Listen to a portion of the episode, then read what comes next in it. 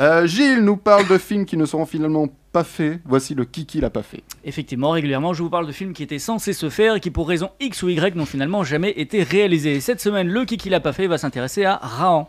Ah. Alors, cinéaste maudit, Christophe Gans aurait pu être un des grands du, cinéma français, une sorte de conteur révolutionnaire, sachant allier prouesse technique et artistique jusqu'à leur paroxysme, si bien sûr on l'avait laissé s'exprimer comme bon lui semble, ce qui n'arriva pas.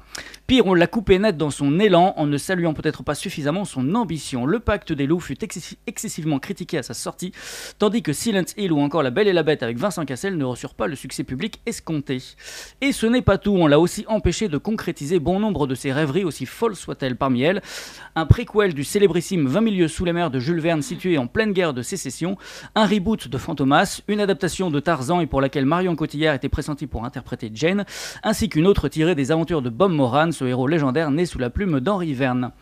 Mais l'un de ses projets avortés les plus exaltants du metteur en scène reste sans nul doute Rahan, transposition sur grand écran de la bande dessinée créée par le dessinateur André Chéret et le scénariste Roger Lecureux vers la fin des années 60.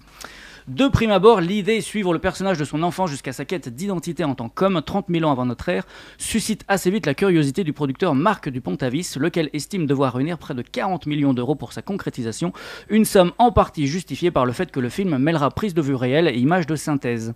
Dès lors, le projet commence à se mettre en place, sous les traits du blondinet portant peau de bête et couteau finement aiguisé, Gans se tourne sans surprise vers le comédien Marc Dacascos, auprès duquel il reste fidèle de- depuis Crying Freeman, sorti en 95. Quant au cadre, l'équipe opte irrévocablement pour le Canada. Outre un large éventail de décors naturels, des raisons budgétaires sont également avancées.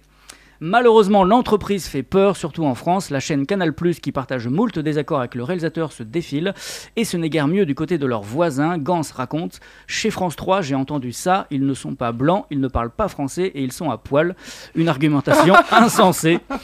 Quelques soutiens tentent tant bien que mal de redresser la barre, à l'instar de Thomas Langman ou du groupe SND, prêt à investir une partie de la somme, mais hélas, cela ne suffit pas, l'argent manque. Et Christophe Gans refuse de faire des concessions, il a son métrage bien en tête et se bat pour que cette vision soit respectée. Peine perdue face à Jean-Baptiste Toré, historien et critique, il conclut Pour moi, Rahan, c'est fait, sauf que j'ai été le seul spectateur à le voir, c'est-à-dire que j'étais seul dans la salle. Pour notre part, on aurait beaucoup aimé être avec lui. Merci Gilles. De rien.